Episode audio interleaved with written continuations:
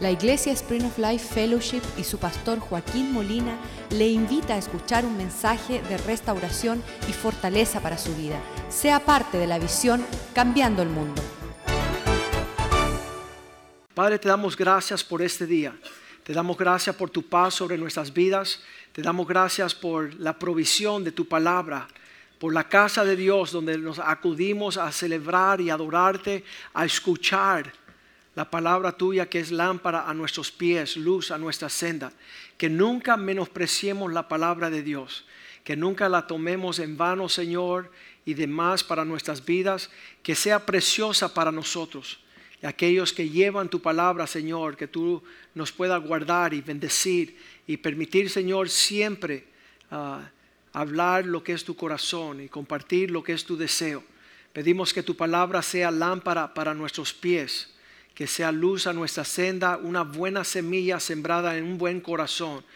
Cúbrenos este día con la sangre de Cristo, Señor. Guárdanos de los demonios, de los malhechores que están por ahí en rebeldía, desobediencia, caos. Padre, pedimos que tú guardes nuestro corazón para andar según tu propósito, Señor. Y que tú guardes tu casa como un lugar donde tu palabra sale para sanar las naciones, oh Dios. Que la iglesia haga la diferencia en estos tiempos, Señor. Que tengamos la pasión y la convicción de andar según tus parámetros. Se lo pedimos en el nombre de Jesús. Amén y amén. Hay un sinnúmero de personas que eh, son nuevas hoy día, nos visitan en la casa de Dios, le damos la bienvenida. Y están aquellas personas que se dicen los dinosaurios cristianos, que están aquí desde tiempo ah, temprano Ah, pueden ser fundadores aún de la iglesia que estuvieron con nosotros desde el primer día. Y queremos tanto los nuevos como los viejos entender el corazón de Dios en cuanto a la unidad. Hebreos capítulo 13, versículo 8 dice que Dios no es un Dios que cambia. Quiere decir, Él es el mismo ayer, digan conmigo, ayer, hoy y por los siglos. Nosotros somos los que estamos tratando de camaleones, estar cambiando de colores, ahí como por ahí andaba un... Ah, un pulpo que dice que cambia de colores según la piedra o la planta donde míralo allá, está contra la pared ahí. No queremos pulpos en la casa del Señor, personas que cambian de colores y no saben guardar el fundamento del deseo del corazón de Dios. Él es el mismo ayer, hoy, por los siglos. Hay todo un movimiento de personas que quieren cambiar y modernizar lo que Dios no quiere modernizar. Y eso se encuentra ya en Jeremías capítulo 7, donde Dios invita a su profeta, esto fue 500 años antes de Cristo, lo invita a la casa de Dios a escuchar la palabra del Señor, Jeremías 7.1. Y vamos a ver un ejemplo, vamos a tomar solamente este ejemplo de este capítulo, como Dios, palabra de Dios que vino a Jeremías. ¿Cuánto le dan gracias a Dios que Dios sigue hablando y que hay personas que siguen recibiendo la palabra del Señor? Hay personas que no quieren venir a la casa de Dios. Están peleados con el Dios de esta casa, están peleados con la palabra de esta casa y no quieren guardar la uniformidad, la unidad de esta casa. Y esta casa establece un fundamento que es esperanza para lo que está sucediendo en el mundo. El mundo está ah, turbio, está con crisis, caos, confusión, una falta de claridad. Ah, ya no se ven los hombres varones, no se ven las mujeres virtuosas, no se ven los hijos obedientes honrando a sus padres. y realmente en este caso vemos que Dios hablaba este mismo asunto en tiempos Ah, pasado, dice palabra de Dios. Y mientras que estamos escuchando la palabra de Dios, de su palabra, usted tenga una disposición que vino hoy no para ver el rostro lindo del pastor. No, usted vino para escuchar la voz de Dios. A ver si concuerda lo que Dios habla con lo que está en tu corazón y tus pensamientos. hay muchas personas que por afuera no están mostrando lo que dicen tener por dentro y no son fiel a Dios, no son fiel a su casa, a su palabra.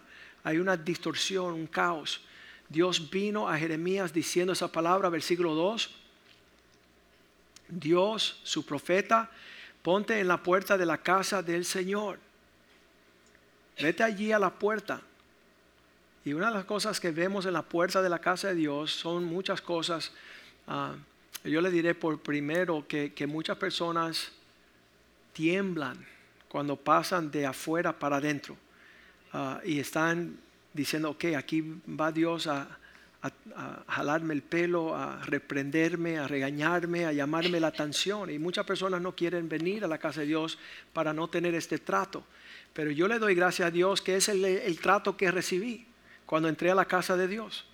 Un lugar donde se pudo corregir pensamientos rebeldes, se pudo alinear. Lo primero que Dios me habló cuando empecé a escuchar la palabra de Dios en la casa de Dios, honra a tu padre y tu madre.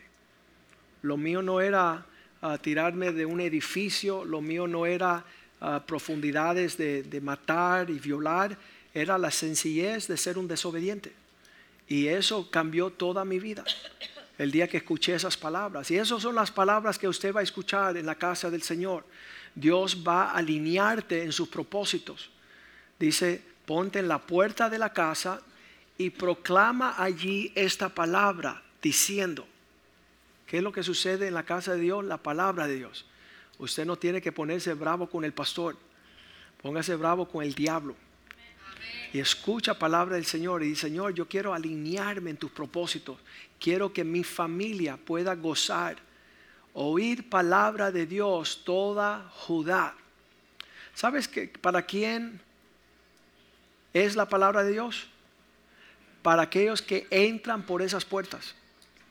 Muchas veces ah, estamos predicando a personas que no le interesa, que están no dispuestos, queremos imponerles.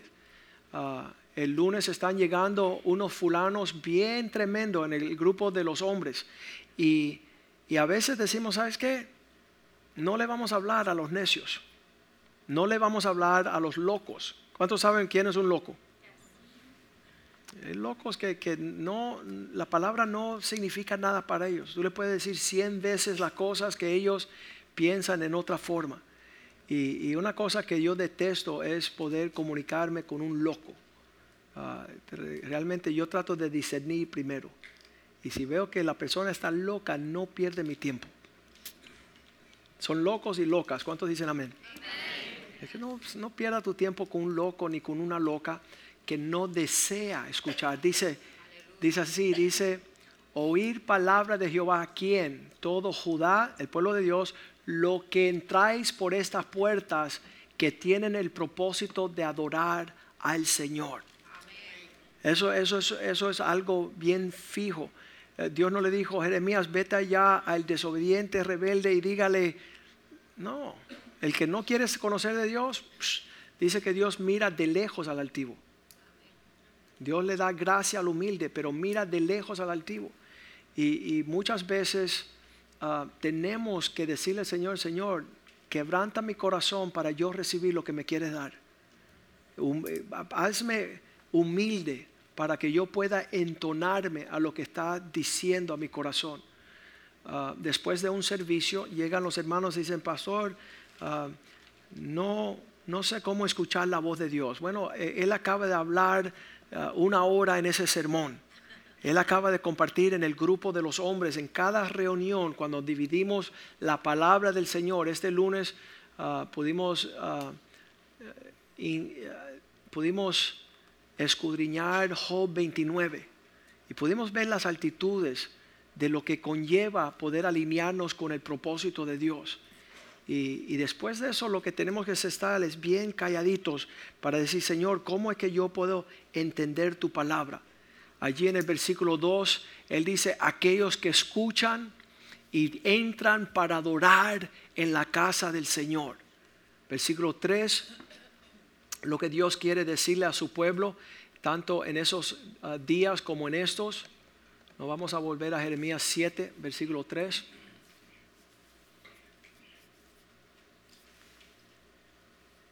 Así es que dice el Señor de los ejércitos, Dios de Israel, mejorar vuestros caminos. ¿Cuántos se, ponen tristes cuando alguien les señala algo que tiene que corregir? Si usted eres el tipo de persona que se molesta cuando alguien diga que tú tengas que mejorar tus caminos, entonces no vas a tener paz con el Dios de la Biblia. Dice que en los últimos días amontonarán maestros para que le digan lo que quieren escuchar. Entonces se vuelve la, iglesia ah, como un amigo mío que dice que la iglesia para él es como un buffet de comida. Él solamente escoge lo que le gusta. Él no escoge lo que no le gusta. ¿Y sabe lo que hace Dios? Nos habla lo que va a mejorar nuestros caminos. Porque Dios desea que nosotros prosperemos. Y dice, no solamente en vuestros caminos, sino vuestras obras. Que cada día más usted luzca como la persona que puede decir, eres hija de Dios, eres hijo de Dios. Te parece a tu padre, te gusta lo que a tu padre le gusta y no te gusta lo que a tu padre aborrece. Y os haré morar en este lugar. Mira la promesa que si nosotros mejoramos el camino y nuestras obras son mejoradas, entonces podemos morar en este lugar. ¿Quiénes son las personas que se enojan con Dios, se enojan con el pastor, se enojan con la iglesia y se van? Son las personas que no quieren escuchar, que no reciben corrección. Romanos 8:15 dice que nuestra actitud ahorita es como hijos que decimos, Abba Padre no habéis recibido el espíritu de esclavo, persona que anda bajo la esclavitud de su egoísmo, sino no para temor, sino que habéis recibido espíritu de adopción por el cual clamamos, Abba Padre, Padre, corrígeme, instruyeme, exhórtame, enséñame el camino. ¿Cuántos conocen una persona que cuando tú empiezas a señalarle la camino, que el camino empieza a ponerse bravo y se enoja y tú te dices, está bien, no te voy a ayudar? Si yo cuando te estoy corrigiendo es motivo para que te pongas bravo, entonces mejor no te pongo bravo. Y entonces dice la Biblia, no corrijas un necio porque él te aborrecerá. Mas corrige un sabio y él te amará. Y eso es una cosa súper importante en estos tiempos. Allí en Jeremías 7, versículo 4, Dios empieza a instruir y corregir al pueblo. Dice, no te confíes en las palabras mentirosas diciendo, templo de Jehová, templo de Jehová, templo de Jehová, es este. En este entonces, cuando Dios estaba llamándole la atención al pueblo, decían, ¿qué pastor si nosotros estamos aquí el domingo? Ya estamos en el templo, tú no tienes que llamarnos la atención porque somos cristianos, somos creyentes en el Señor, estamos aquí y nosotros tenemos la protección que estamos aquí. Y Dios dice, no, Jeremías ve allí y habla mi palabra, que ellos puedan mejorar sus caminos y sus hechos. Versículo 5, no te confíes que la palabra de Jehová, pero sí mejoren cumplidamente vuestros caminos. Empezamos a pulirnos en el por qué estamos aquí y vuestras obras. Si con verdad hicieres justicias, tomaran decisiones sabias entre el hombre y su prójimo hay un montón de iglesias en un lugar donde hay la más cantidad de creyentes es en Houston, Texas, y tienen como alcalde una mujer lesbiana.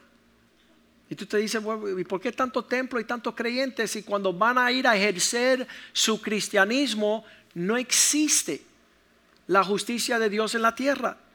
Y, y mi preocupación esta semana donde los jóvenes, más de 100 jóvenes han llegado a, un campamento cristiano a conocer estas señales. Mira lo que estas fueron las, las enseñanzas principales de estos jóvenes.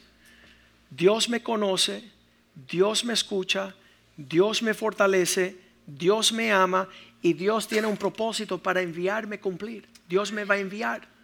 Y entonces llegan estos muchachos a las casas y ve a un papá tostado, a una mamá que es una bruja, y los otros hermanitos que están más desobedientes y endiablados que nadie. Y entonces es, una mentira el cristianismo. Y la cancioncita de que Dios está conmigo, donde quiera que voy, menos en mi casa, donde mi papá es un flojo, mi mamá es una bruja y mis hermanos no quieren saber de Dios. Están en nuestra custodia 20 años y quieren estar más en el mundo que en la casa de Dios. ¿Por qué? Porque no han visto semblante del orden de Dios en su hogar. Y es bueno que la iglesia enseñe a los niños, pero esto solamente es un complemento a lo que deben de estar conociendo en casa. Todo lo que hemos hecho en nuestro esfuerzo en decorar la casa de Dios para este campamento ha sido para llevar a nuestros hijos a mayor profundidad en el conocimiento de Dios. Pero no se supone que tus hijos estén profundizando y que tú estés en aguas de poca profundidad porque estás afanado con las cosas de este mundo. Más real es declarar, ¿y dónde está Dios ahora? ¿Y por qué Dios no arregla ese asunto? ¿Y por qué Dios no contesta oraciones? ¿Sabes qué? Dios en una, una forma maravillosa ha desplegado una gran provisión para nosotros gozar cuando estamos alineados con Dios. Mira lo que dice el versículo 5. Cuando estamos cuidadosamente cumpliendo con vuestros caminos y, nosotros borramos la línea de la seriedad con el, Señor no le importa, el Señor me conoce mi corazón. Sabemos en, en Jeremías 17:9 tu corazón. La persona dice, ay, no estoy llegando a la iglesia, pero Dios conoce mi corazón. No estoy diezmando, pero Dios conoce mi corazón. No leo la Biblia, pero Dios conoce mi corazón. Digo malas palabras, pero Dios dice que engañoso es el corazón más que todas las cosas, perverso. ¿Quién lo conocerá? Si te guías por tu corazón, vas a terminar en un rumbo lejos del propósito de Dios. Y sigarás diciendo, los sentimientos valen más las intenciones que las acciones. Y eso es una mentira. Ed Cole dice que un papá que siempre está excusando su promesa, el que no cumple tus promesas excusándose, en verdad lo único que es es un mentiroso. Cuando un hijo escucha a su papá prometer y no llevar a cabo lo que él habla, no es uno que no cumple las promesas, es un mentiroso. Y yo prefiero decirle a tu hijo, tu papá es un mentiroso, vamos a orar para que se convierta. Y no que es un cristiano flojo que no llega a cumplir con sus deberes. Llegaba un hombre a la casa borracho, estaba golpeando a su esposa, estaba presentándose el domingo aquí en la iglesia. Yo dije, babe, time out. Yo prefiero que tus hijos te conozcan como impío, que necesita convertirte, que como un cristiano que está caminando fuera de la imagen del carácter de Dios. No se supone que nosotros estemos ah, en estos asuntos no claros. Vamos a volver a Jeremías 7, 6 Dios está hablándole a su pueblo a empezar a ponerse en serio. ¿Y qué es ponerse en serio? No hacer tropezar al extranjero. El extranjero es aquel que no tiene rumbo. Él es un desconocido de la palabra del Señor. Cuando llega un desconocido aquí a la casa de Dios y conoce un dinosaurio cristiano, viejo, oxidado, que le empieza a hacer un traspiés y un trastorno en un mal testimonio, eso Dios está mirando. Y cuando vemos que el huérfano tampoco, aquel que no tiene papá, que no tiene instrucción y disciplina y exhortación, y la viuda, la mujer que no tiene cabeza, que no tiene dirección, estas tres cosas necesitan de lo que Dios habla en la casa de Dios, ¿qué es? El extranjero que no esté perdido, el huérfano que tenga papá, que sea obediente, que honre. Y la soltera que se pueda sujetar. ¿A quién? A alguien, a cualquiera. Pero no sujeta, yo no creo que tiene entrada a la, al reino de Dios. Lo tengo que hablar casi en todos los cultos, lo que es una bruja, una mujer rebelde, que no tiene un patrón para su familia, que no tiene respuesta para formar un hogar. Eso es lo que Dios está hablando a su pueblo cuando Él le habla al profeta, versículo 7. Y haré morar en este lugar, en la tierra que di a vuestros padres para siempre. Esto, esto es el formato de la palabra de Dios, es consistente para siempre. ¿Qué es el reino de Dios? Un hombre que dirige su familia espiritualmente. Hoy día son cobardes son unos flojos. Escribieron un artículo en el uh, New York Times, julio 1. Ella se llama Karen Rinaldi. Esa mujer dice, me casé la primera vez con un homosexual, la segunda vez con un flojo que me lo hizo mantener y la tercera vez con el esposo de otra mujer que se lo quité y me lo llevé para conmigo. Y ella dice en el artículo, ¿para qué sirven los hombres?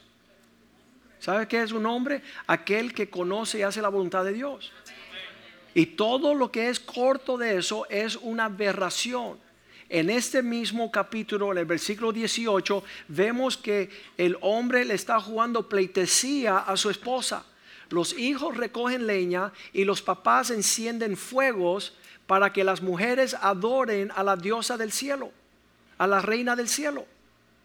Eso es una familia torcida. Es en el mismo capítulo que encontramos Dios diciéndole a Jeremías, vete y háblale a mi pueblo, que los hombres sean hombres esforzados y valientes, líderes espirituales de su casa, pero nunca va a suceder cuando hay una bruja.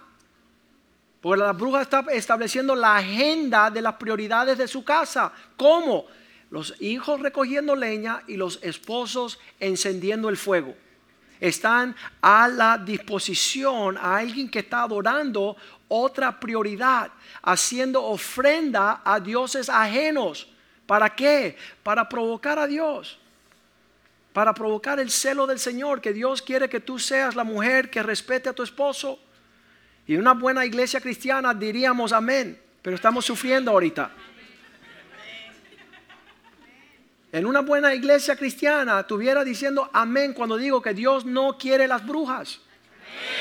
Amén. Dios quiere rescatar el mundo que está en caos. Y no va a suceder fuera del orden de Dios desde el principio. Y si resentimos el ser el pueblo de Dios, si nos olvidamos lo que sucedía en nuestra casa cuando Cristo no era rey, si no estamos caminando en un buen entendimiento, estábamos leyendo Romanos 11:33. ¿Qué es eso? Oh, cuán profundidades, el conocimiento, oh, las profundidades de las riquezas de su sabiduría y del conocer de Dios. Estas riquezas son profundas. Cuán insondiables son sus tomar decisiones inescrutables sus caminos. ¿Sabes que no es difícil pelearse con un hombre cuya mujer lo quiere gobernar? Yo me presento y, y, no solo yo, estaba hablando con Wellington Boone, el obispo Wellington Boone. Dice, en los últimos 30 años, todos los hombres que estaban a su lado, hombro a hombro, para ayudarle a cambiar el mundo y el testimonio de Cristo y caminar en el propósito de Dios fueron sus esposas las que sacaron esos hombres a otros asuntos. Cuando le hago la pregunta a mis hijos, porque ellos nacieron en la casa de Dios, y le digo, ¿cuál ha sido la norma de los últimos 18 años del por qué las familias salen de la casa de Dios? Y mis hijos contestan así bien uniformemente.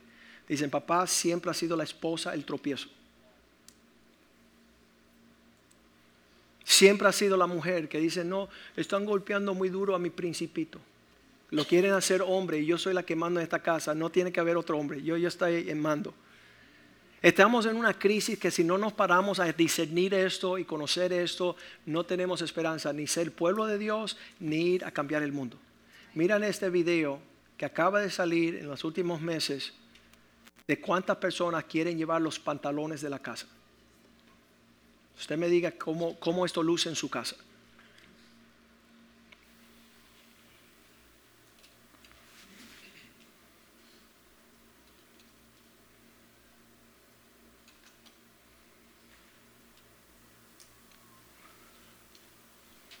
Lo dicen como chiste y como relajo, lo tienen como... Oh, one-legged! My show gets recorded first! I get bumped from the DVR every time! I have a whole season to record! When it comes to TV, who wears the pants in your family? ¿Quién se va a poner los pantalones? With the new Hopper 3 DVR from Dish, everyone can.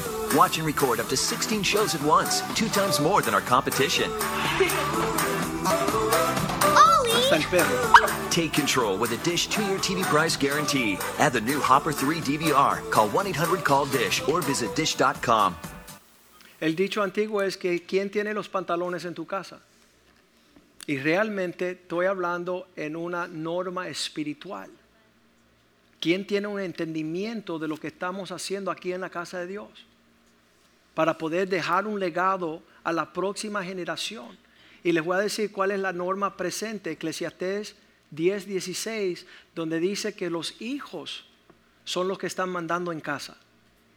Ya cuando no apetece más el campamento de, de verano, ya cuando no hay decoraciones y cánticos, hay de la tierra cuando tu rey es un niño.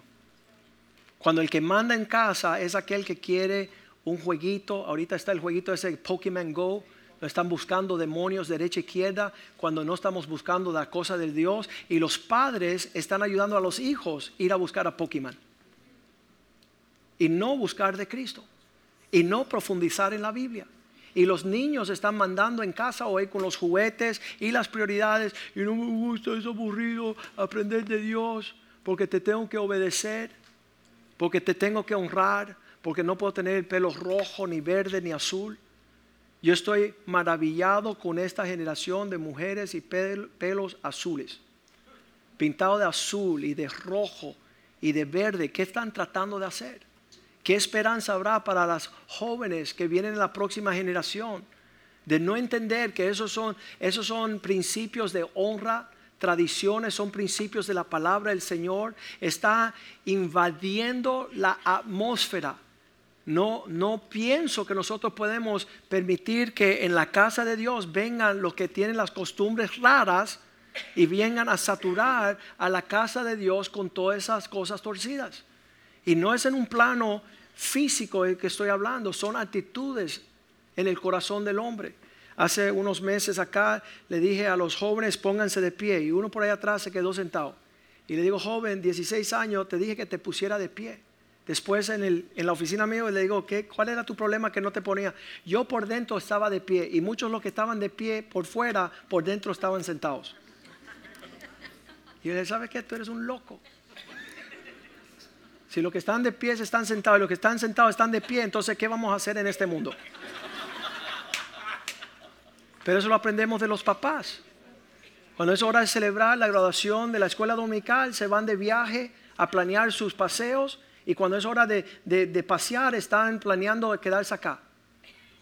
Y es una locura. Pero estamos haciendo caos de la casa de Dios. Y sabes que Dios está pidiendo uniformidad. Entonces todos los servicios le, le, damos la invitación a aquellos que quieren el circo que se vayan de payasos a otro lugar. Que se vayan a hacer su caos y su desorden y burlarse del Señor, porque nadie se va a burlar. Mira lo que dice allí, ah, hay de la tierra cuando tu rey es un niño y tu príncipe quiere tener una celebración temprano en la mañana. ¿Qué significa? No ha hecho nada, no es tiempo de celebrar, es tiempo de trabajar para cosechar una fiesta. Jeremías 7, versículo 7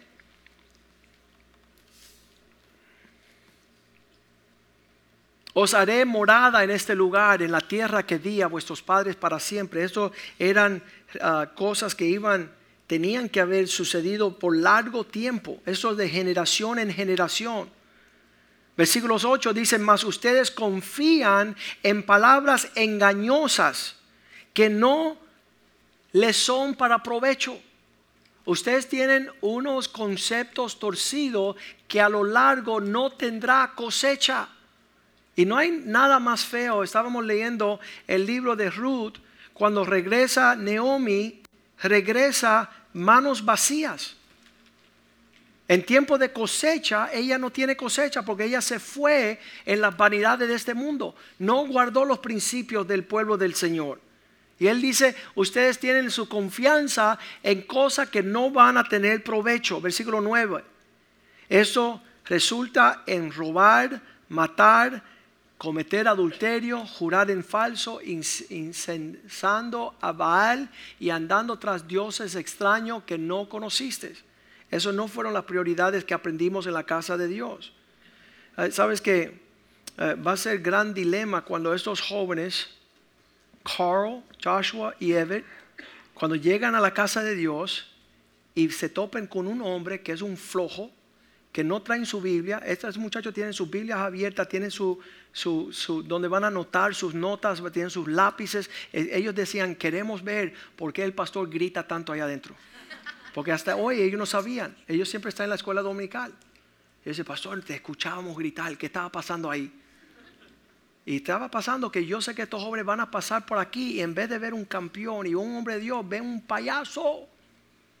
Un payaso. Uno que no tiene peso espiritual de poder dirigir su casa, su matrimonio, su esposa. Dice esto termina en toda esa ah, aberración que no fue lo que Dios quiso, versículo 10, y después vienen a este templo que me está dedicado a presentarse ante mí. Se creen que aquí están seguros, creen que pueden seguir haciendo esas cosas y que yo no, las cosas que yo no soporto.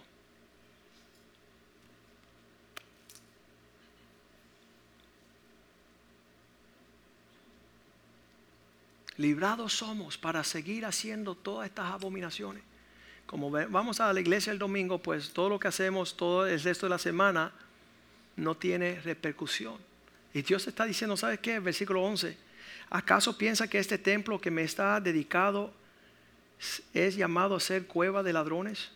Yo he visto todo eso, yo el Señor lo afirmo. Yo he aquí que también yo lo veo. Estoy viendo um, la preocupación que tenemos es que junto a estos relatos bíblicos donde sus hijos están aprendiendo las enseñanzas bíblicas, si no están viendo la realidad en, nuestro, en nuestra casa, nos estamos engañando. Estamos perdiendo la herencia que Dios tiene para nosotros. Y era la costumbre del pueblo de Dios siempre decir, no estamos bien porque como vamos a la casa de Dios, versículo 12, vayan a mi santuario en Silo, en primer lugar que escogí para residir, y vean lo que hice con él por la maldad del pueblo de Israel. Mira lo que ha sucedido cuando un pueblo deja de honrar a Dios, deja de guardar su presencia, sus verdades. Isaías 3, versículo 4 dice que cuando nosotros no nos levantemos a ser mayordomos en estas cosas, los varones tienen un gran llamado sobre la faz de la tierra. No es el pastor, no es el cristianismo, no es la iglesia, es el varón en su casa. Y tener el porte de una actitud que honre a Dios que Él desea poner por, por obra lo que Él conoce en este conocimiento de Dios. Que nuestros hijos también puedan ver a, una mamá caminando lejos de lo que el mundo está caracterizando a la mujer. Y, realmente hoy día tenemos muchas expectativas en, en mucho sentido pero mujer virtuosa, ¿quién la hallará? ¿Quién es una mujer que vela por su casa, por su esposo y por sus hijos? Tres cosas. Que ama su casa, ama a su esposo y ama a sus hijos. ¿Y sabes qué? No la van a encontrar. Va a ver la mujer que destruye su casa. Ah, la fila que sale de mi oficina de consejería de mujeres que siempre tienen buenas ideas. Nunca de acuerdo a la palabra de Dios. Nunca de acuerdo al orden de cómo puedo ver que mi esposo participe más en su llamado, que sus hijos se puedan fortalecer en la casa de Dios. Cuando decimos que tomamos una criatura recién nacida y la criamos bajo nuestra tutela y nuestra influencia y a la edad de 20, 22 años aborrecen a Dios, aborrecen la casa de Dios, no quieren ser esposas, no quieren ser mamás. ¿Quién intercaló esos sentimientos en ese corazón? Diga conmigo, una bruja. Una bruja. No se supone que en el corazón de una doncella exista otra cosa que poder establecer aquello que agrada a Dios. ¿Cuáles son los sentimientos de Dios? Y se ponen bravos con el pastor pero sigue siendo el mismo espíritu en los tiempos de Jeremías, en nuestros tiempos presentes. Si nosotros en la casa de Dios no podemos escuchar la palabra del Señor, para no tener, dice, pondré jóvenes por príncipes. Estarán los jóvenes más intercalados como líderes y los muchachos serán sus señores. Yo, voy a invitar a estos jóvenes que se suban aquí de nuevo, Ever, los varones. Cuando ellos han sido entrenados toda su vida, desde que desde qué edad tú estás en los jóvenes? En el Sunday School? Since when? like pre-K. Desde los cuatro añitos. Y antes, pero a los cuatro es que se instalan a, a empezar. Desde los siete añitos. Y desde el primer grado. Y se enseña a ponerse la camisa por dentro. Se enseña a tener un porte físico con una presentación de honra. Y todavía tenemos viejos aquí que no le da la gana tener un comportamiento. ¿Sabes por qué? Porque este se manda a la Casa Blanca, a este al Senado y este es el alcalde.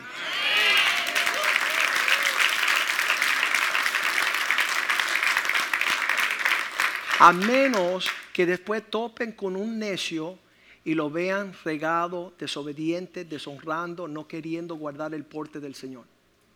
¿Qué esperanza habrá para una generación que no desea honrar, no desea ah, establecer lo que es una familia? Debemos ser expertos en familia, si no, les pondré jóvenes que sean sus príncipes y muchachos serán sus señores.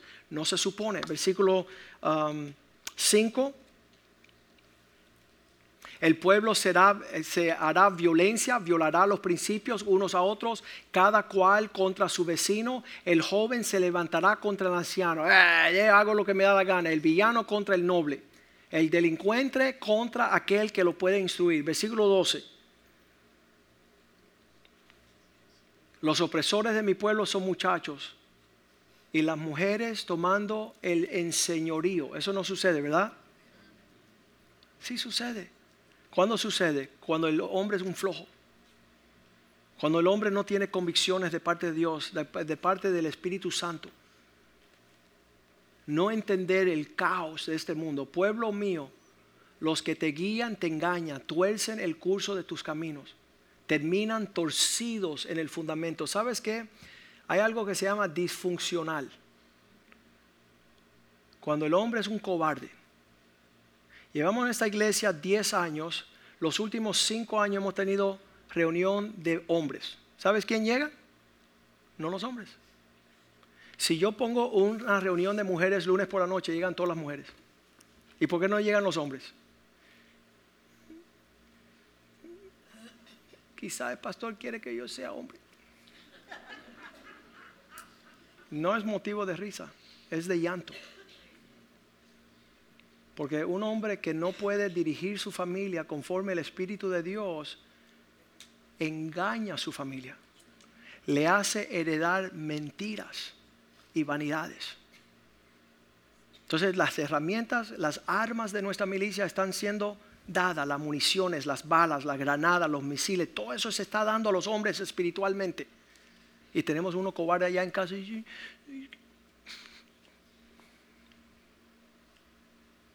¿Y, qué esperanza podrá haber en esos varones si no tuvieran padres que son campeones? Los tres padres de estos muchachos están pendientes y, manos a la arma, están en las trincheras peleando la batalla del Señor. Y eso vale la pena instruir a esos hombres, a que sigan formando en estos hombres que van a ser los esposos de nuestras hijas, que no están desviados, conocen la palabra de Dios, los tres tienen su Biblia ahí abierta y están subrayando todo para poder pelear las batallas del Señor.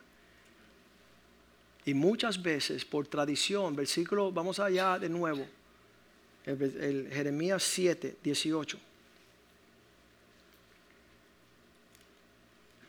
Hijos recogiendo leña.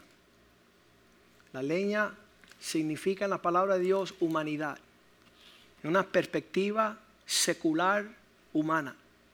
Dios no está incluido en esos planes por el afán de las mamás. Los padres encendiendo el fuego. Las mujeres amasando el pan para hacer tortas a la reina del cielo. Un matriarcado para hacer ofrendas a dioses ajenos, para provocarme a ira. Dios está hablando de eso de su pueblo.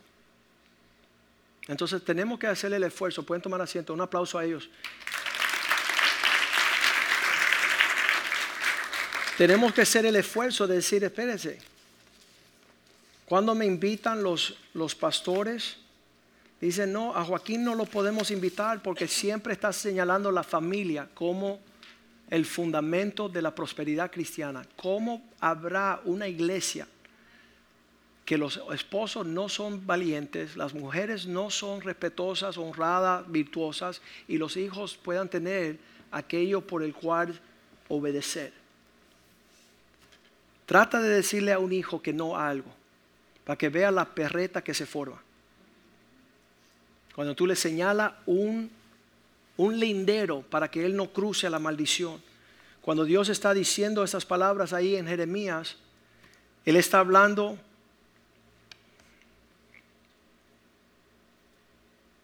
Estamos en el versículo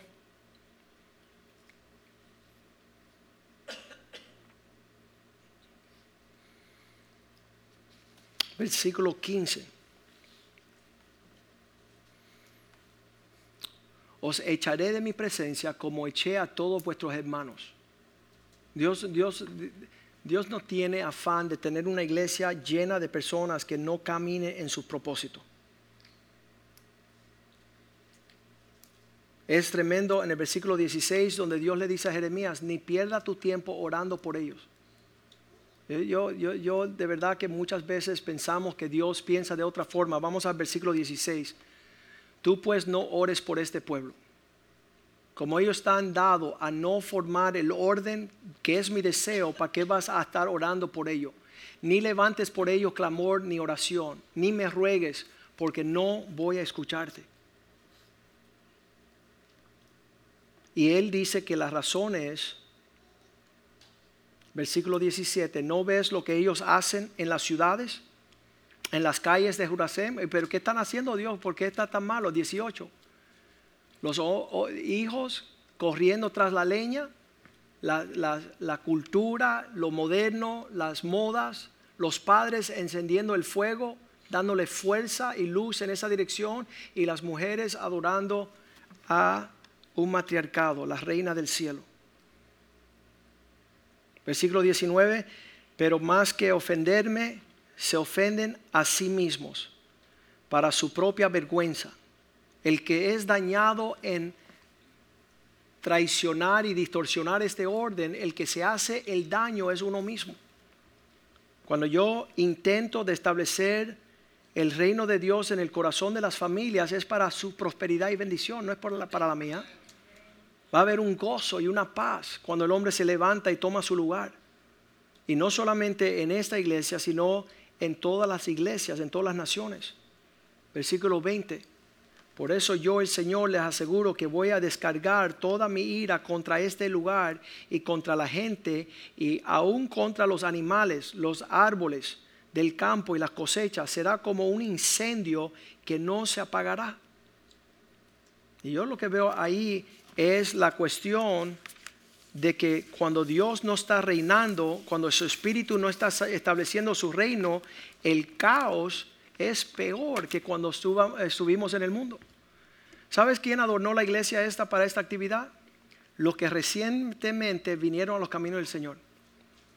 Los que todavía se acuerdan el caos y el infierno que estaban viviendo. Se destacaron por adornar esto para nuestros hijos. Los que se olvidaron de eso sería bueno que volvieran un tiempo al infierno, a matrimonios devastados, a hijos desobedientes, a esposas que, son las que llevan la carga sobre su vida que Dios no les dio.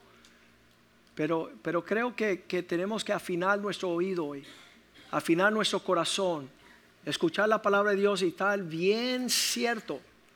Eh, me encanta eh, ver una abuela que va a otra iglesia, tiene 10 nietos en nuestra iglesia. 10. Dice, me alegro lo que están haciendo allá con mis nietos. Oye vieja, ven para acá también. Ven para acá también y pon tu hombro bajo la carga que estamos llevando. Pero cada uno egoístamente a las cuatro esquinas de la ciudad, no guardando el orden de Dios, no quieren venir acá. Vamos a ponernos de pie, invitar a los salmistas que suban. Eso, eso tiene que estar plasmado en nuestro corazón. ¿Cuál es el fruto de tu influencia? ¿Tras qué estás avalando y qué es el peso que estás cargando? Y es triste ver los flojos, los cobardes. papá, yo quiero ser tan hombre como mamá porque tu ejemplo para mí es pésimo. Ella sí puede cumplir con lo que es de mujer, pero tú como- con lo que es de hombre eres un flojo. No te conoces como un general en el ejército de los valientes. No te consideran para las batallas frente a los enemigos. Hoy día estoy caminando por los centros comerciales viendo mujeres con pelo azul. Y le digo, ven acá, ¿qué, qué es esa expresión? ¿Sabe lo que es? Como vivimos en un mundo de caos, yo también me voy a poner mi uniforme. Y ellos andan en una expresión de caos. Y, y puse el mensaje este es unidad que cambia el mundo. Dios nos dio un espíritu, nos dio un Señor, un sentir, un propósito para andar en Él. Y no podemos tener cien mil expresiones de locura. Al ratito ya yo me voy a poner un tatuaje también. Sí. Y como tengo 49 años, acabo de cumplir, pues también voy a tener un cambio de estilo de vida y me voy a meter artista así de Hollywood. Sí, volvámonos locos todo el mundo. Y no es así, porque Cristo es el mismo ayer, hoy y por los siglos. Cristo no cambia. Cristo guarda el porte, guarda la mirada, tiene la mirilla fija. Dice que, que puso su rostro como un pedernal, no cambió el rumbo hasta cumplir el deseo del Padre. ¿Qué te agrada a ti, Señor?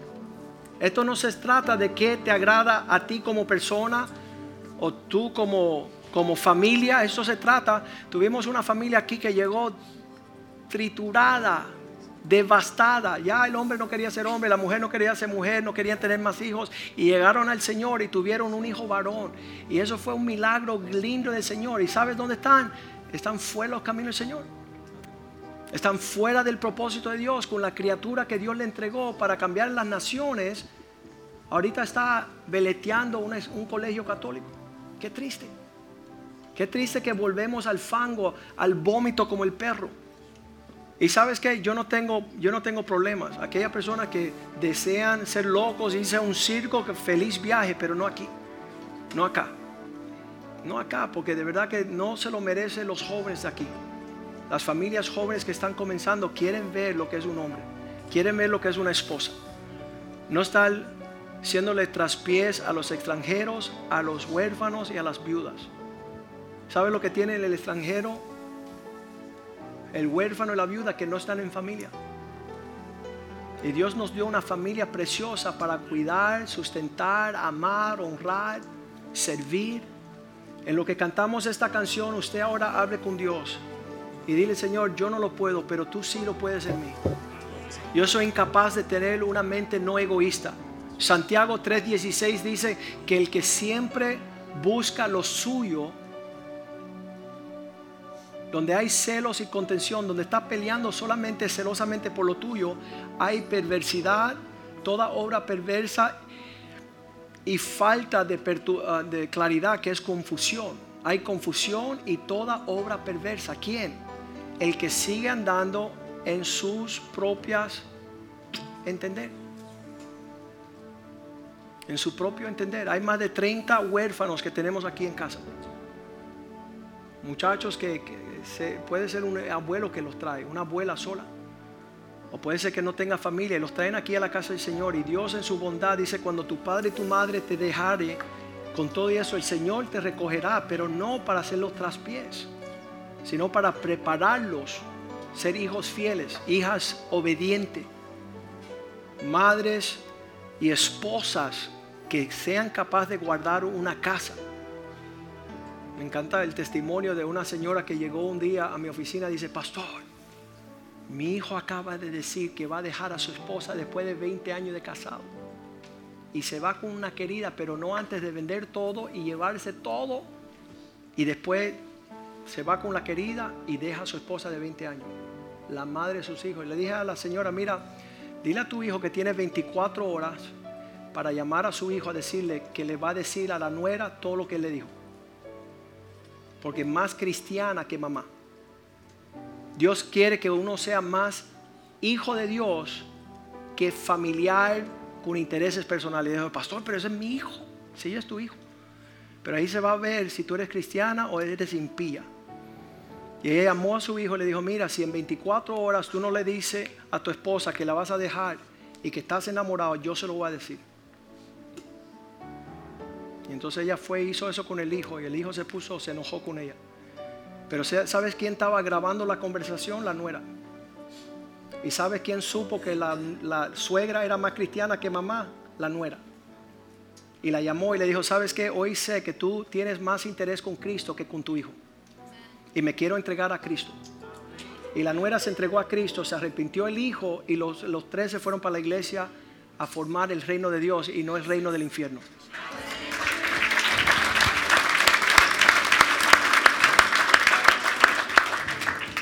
Yo, estoy ansioso de ver cuando tomemos lo que Dios quiere que tomamos. Las actitudes que Dios quiere que apropiemos, la apropiamos para ver el resultado en la vida de nuestros hijos y nuestros nietos, cómo cambia el rumbo de nuestras generaciones. En vez de tinieblas para luz.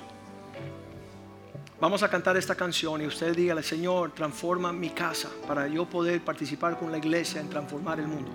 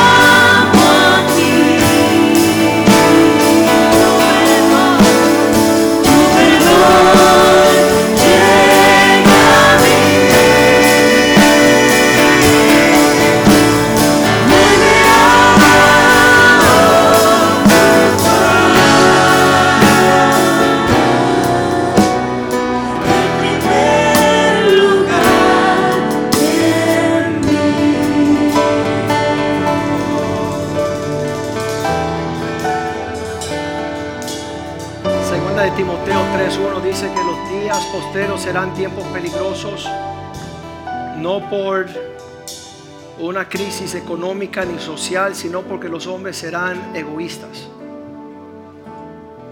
Debes de saber eso, que los tiempos postreros vendrán días peligrosos. ¿Cuál es el día peligroso? El día, versículo 2, que el hombre decida su agenda es personal. Si tú tienes una agenda personal, esa no es de Cristo. Esa se fue en la cruz. La agenda ahora es corporal, es un pueblo. Aquellos que no eran pueblo llegaron a ser pueblo. Señor, de esta forma sabrán que son mis discípulos cuando sean unos, se amen a los unos a los otros. Ya no será una cosa personal, sino corporal. Lo que se hizo este verano por estos 100 niños y niñas y lo que se hizo en Cuba fue el esfuerzo de personas que, que tienen una visión de cambiar el mundo. No fue una persona, no fue un equipo, fue todo una congregación. Impactó 15 provincias en Cuba.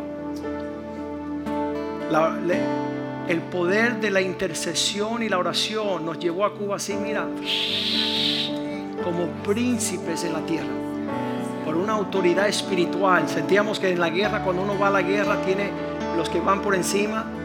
eh, la fuerza aérea estaba acompañándonos a niveles que nadie nos pudo afrontar. Yo sentía el poder del respaldo de las oraciones. Entonces vamos a pedirle al Señor, Señor, queremos formar no una cueva de ladrones, no algo que menosprecia al extranjero, al huérfano, a la viuda, sino una familia. Que vean allá la unidad de un pueblo que camina según tus estatutos. Ah, los hombres no se acercan a la casa de Dios porque no quieren escuchar la palabra del Señor, porque quieren amontonar maestros que le enseñen cualquier bobería. Llegó un señor donde nosotros dice, ay pastor, te quiero enseñar algo. No, si tú ni vas a la iglesia, ni lees la Biblia, ni eres fiel, ni diezma, ni ofrenda, ¿qué tú me vas a hablar? ¿Eh? va a hablarme a mí una persona que no tiene una convicción personal y privada de honrar al Dios del cielo? Y muchas personas prefieren ahí sintonizarse a un loco en una radio. Ahí dice, pastor, estaba escuchando un programa y ese señor dice, "Ah". ese ese señor lleva seis matrimonios y los hijos están descarriados y eres un impío.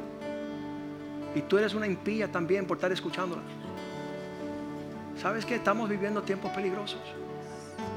Padre, yo te pido esta mañana que tú nos des tu Espíritu Santo, que tú aquietes nuestro espíritu, que podamos vivir en contentamiento, agradecimiento, que tú has establecido una familia donde podamos disfrutar y criar hijos para tu gloria, oh Dios. Que nadie se perezca, Señor, que todos se arrepientan y procedan hacia la vida. Que nuestros hijos sean los príncipes sobre la faz de la tierra, oh Dios. Que ellos gocen la hermosura de la tierra que prospera con leche y miel, oh Dios. Que tengamos, Señor, la cosecha de lo que hemos sembrado. Que podamos ver tu justicia aumentar, corrigiendo nuestros caminos, siendo llamado la atención, siendo perfeccionado en nuestras actitudes y nuestro carácter, porque tú nos quieres ayudar, tú nos quieres llevar a mayor influencia e impacto, Señor. Y si no sabemos, Señor, hacer las cosas pequeñas, ¿cómo podemos heredar las grandes, oh Dios? Que podamos, Señor, levantar la institución de la familia, honrar a los padres esforzados y valientes en esta casa, Señor. Las mujeres virtuosas que aman su esposo, sus hijos, su familia, su devoción a Cristo. Y que los hijos puedan triunfar, oh Dios, en celebrarte a ti, porque tú nunca fallas, oh Dios. Tú los llevarás de gloria en gloria, Señor, a ver cosas que ojo no ha visto, oído no ha escuchado, ni ha entrado el corazón de aquellos que, Señor, que te aman, Señor. Aquellas cosas preparadas de antemano, Señor. Pedimos tu paz sobre nuestra casa, pedimos un poder económico que fluya, Señor, en una provisión suficiente, sustentadora que sostenga nuestras familias, nuestra iglesia, nuestra visión.